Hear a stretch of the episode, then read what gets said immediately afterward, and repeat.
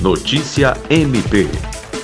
O Ministério Público do Estado do Acre, por meio da Coordenadoria do Centro de Apoio de Defesa dos Direitos Humanos e Cidadania e o Ministério Público Federal, encaminharam ofício à Secretaria Estadual de Segurança Pública e Polícias Militar e Civil, pedindo o acompanhamento das forças de segurança durante o protesto intitulado 19J marcado para o próximo dia 19 de junho, nas cidades de Rio Branco e Cruzeiro do Sul.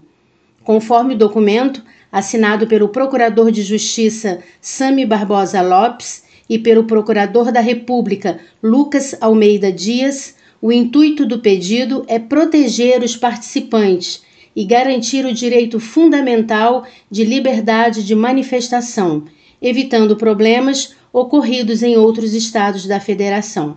Lucimar Gomes, para a Agência de Notícias do Ministério Público do Estado do Acre.